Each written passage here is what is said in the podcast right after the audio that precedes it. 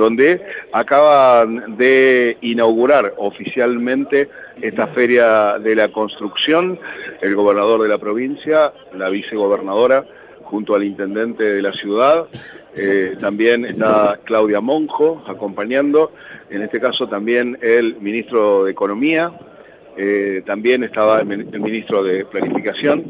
Están ahora hablando con eh, la presidenta de la Cámara de la Construcción, Laura Reñú, dialogando dos o tres palabritas y ya vienen aquí a este lugar donde van a estar dialogando con la prensa para brindar eh, las primeras apreciaciones en lo que refiere a esta feria de la construcción que está llevando a cabo aquí en la capital entrerriana, específicamente en lo que es Salamayo en breves instantes, de hecho ya se viene acercando el gobernador, se viene acercando Laura Renew eh, y eh, el intendente Val también acaba de acercarse.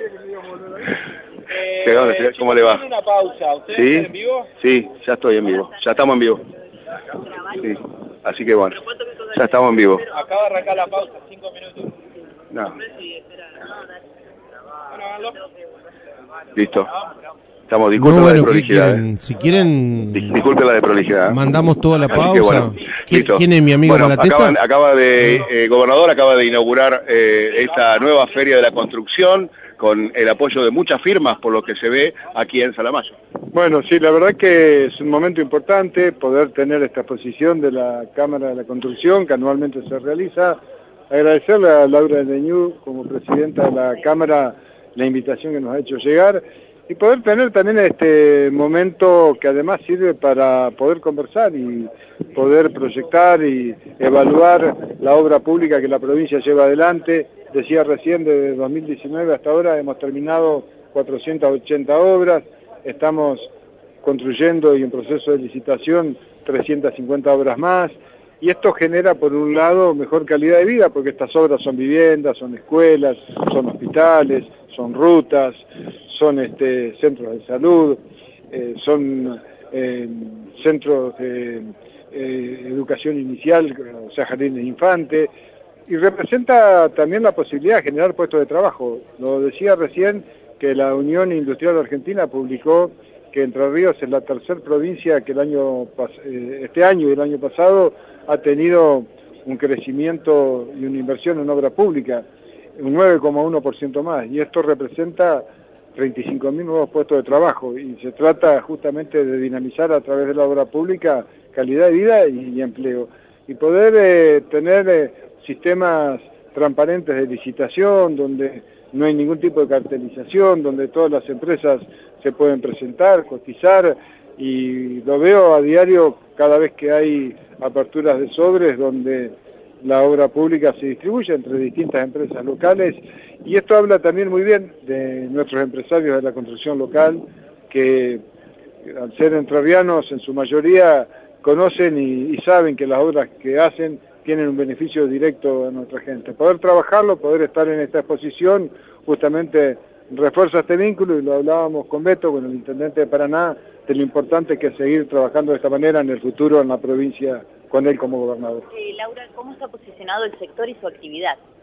Bueno, como verán, y esto es, una, es la muestra de cómo está posicionado el sector en este momento. En este momento la actividad, más allá de las condiciones macroeconómicas y a pesar de todo ello, el sector sigue trabajando, sigue con el nivel de empleo eh, en, los cual, en los valores en los que, está, en los que se venía desarrollando sí no ha crecido más porque estamos en una situación compleja, pero no se han perdido puestos de trabajo, seguimos trabajando en materia de obra pública, pero esto también en materia de obra privada y esto lo podemos ver acá porque a pesar de las dificultades que hay, todos los proveedores de servicios y materiales de obra pública están acá, están exponiendo sus productos, están apostando a seguir vendiendo, están apostando a seguir tendiendo redes y a seguir teniendo oportunidades para poder generar oportunidades, para seguir eh, trabajando, ¿no? Y además lo ven em, como un desafío para adelante, a pesar de todos los, de todos las las cuestiones políticas que puedan llegar a desarrollarse a futuro,